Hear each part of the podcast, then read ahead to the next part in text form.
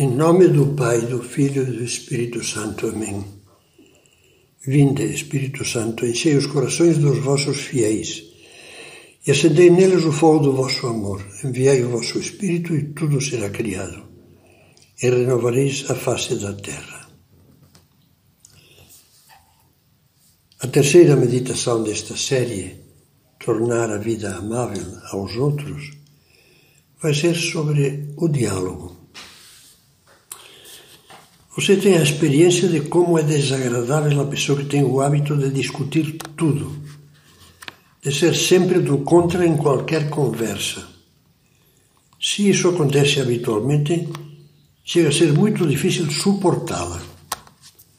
Também não é nada amável a pessoa que se tranca no mutismo, fica na dele e não se digna levar em consideração o que os demais lhe dizem. Em contraste com essas duas atitudes erradas, o diálogo é um ideal a que todos devemos aspirar, ainda que às vezes nos pareça inalcançável. Talvez pensemos: ah, se eu conseguisse dialogar em casa, trocar impressões calmamente com o marido, com a esposa, com os filhos, em vez de andarmos às turras.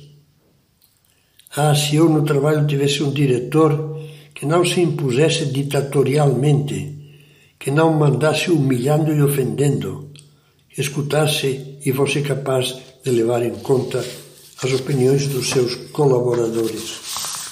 Sim, almejamos dialogar e encontramos dificuldades por parte dos outros. Por parte do seu modo de ser, da sua arrogância, da sua desconfiança, da sua teimosia, do seu mau humor.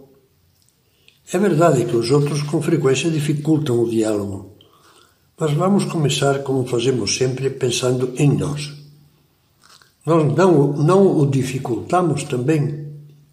Vamos fazer para isso um pouco de exame sobre três desculpas. Primeira desculpa, nossa.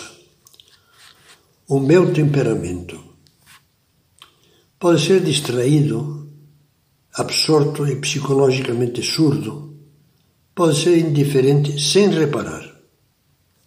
Às vezes, lemos no livro Surco, pretendes justificar-te dizendo que és distraído, avoado, ou que por caráter és seco, fechadão.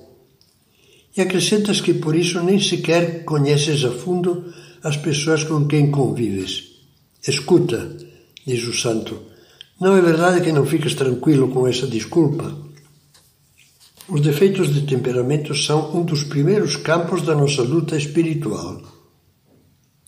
Devemos enfrentá-los e superá-los aos poucos, com pequenas mortificações. Por exemplo, vou me esforçar por cumprimentar toda manhã com um sorriso todos os que encontrar. Ou vou pensar em alguma coisa interessante para comentar em casa.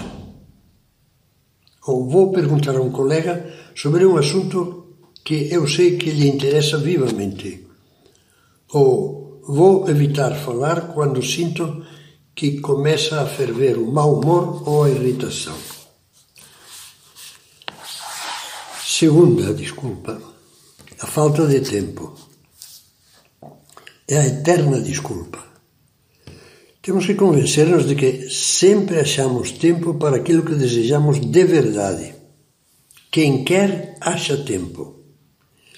É claro que se formos egoístas cheios de autocompaixão, como estou cansado, se só tivermos vontade de que nos deixem em paz, nunca encontraremos tempo para prestar atenção aos demais.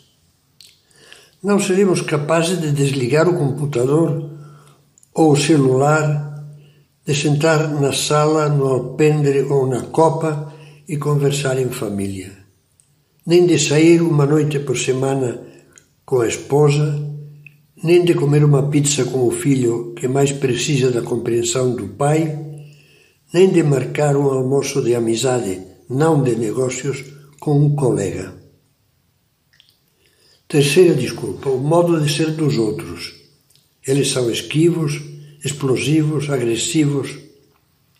Este realmente é um obstáculo, porque para dialogar é necessária a boa disposição dos dois. Mas por mais objetivas que sejam as dificuldades, nunca julguemos que as almas são tão frias como parecem.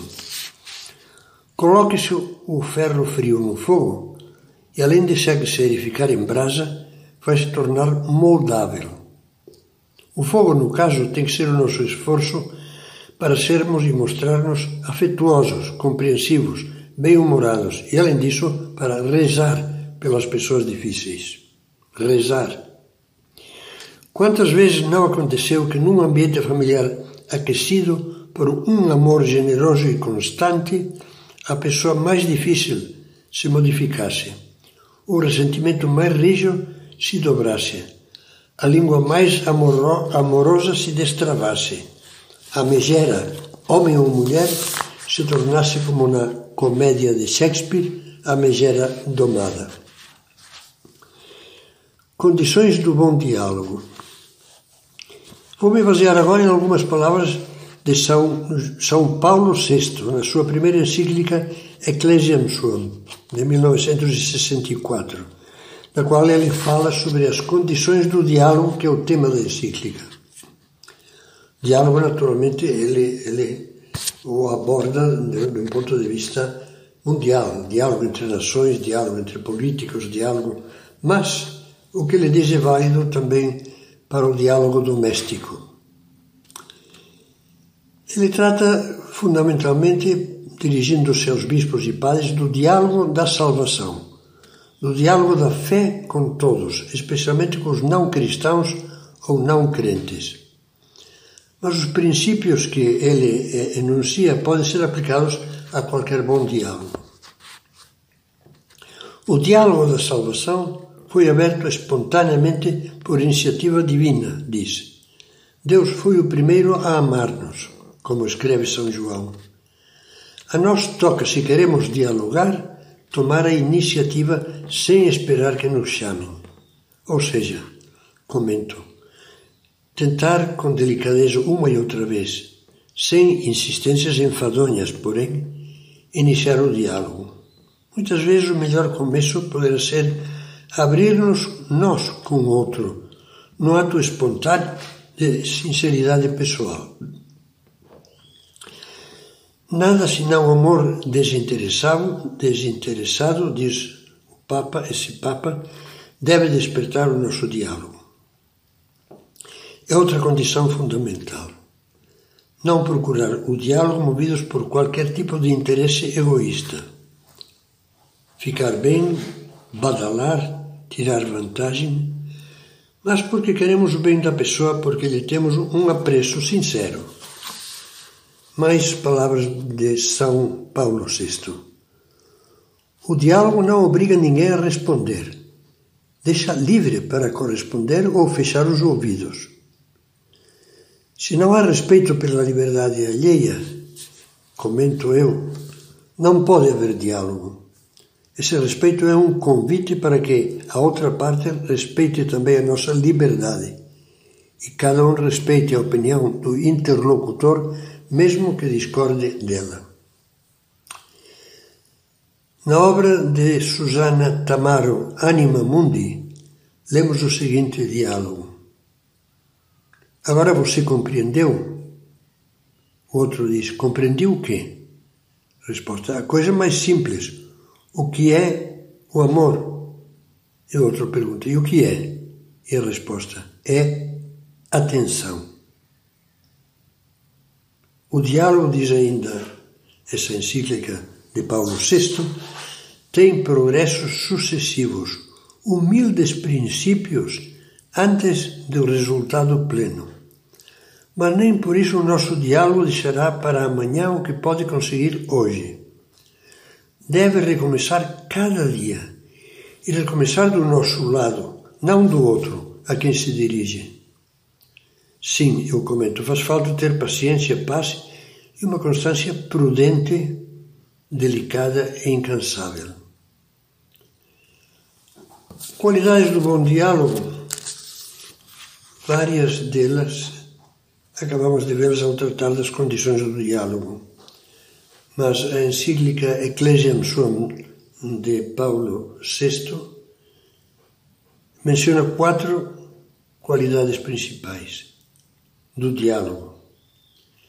Primeiro que tudo a clareza, ou seja, que se entenda o que estamos dizendo, sem ambiguidades, insinuações ou confusão.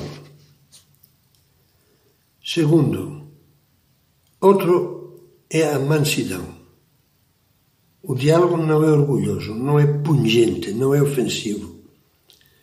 Em sintonia com o texto do Papa, vale a pena citar um ponto do livro Caminho. Isso mesmo que disseste, diz-o noutro tom, sem ira, e ganhará força o teu raciocínio e, sobretudo, não ofenderás a Deus. Terceira característica é a confiança que produz confidência e amizade. E assim abre as janelas dos corações e permite que neles entre a luz do entendimento mútuo, sem preconceitos. Por último, Paulo VI menciona a prudência, que leva a tomarmos o pulso à sensibilidade alheia e a modificarmos as nossas pessoas e modos para não sermos desagradáveis nem incompreensíveis. Em princípio, é um programa maravilhoso. Tentemos trabalhar melhor esse ideal do diálogo, de que fala constantemente o Papa atual, e não esqueçamos qual é a condição básica. O convívio é possível, diz São José Maria, quando todos se empenham em corrigir as deficiências próprias e procuram perdoar as faltas dos outros.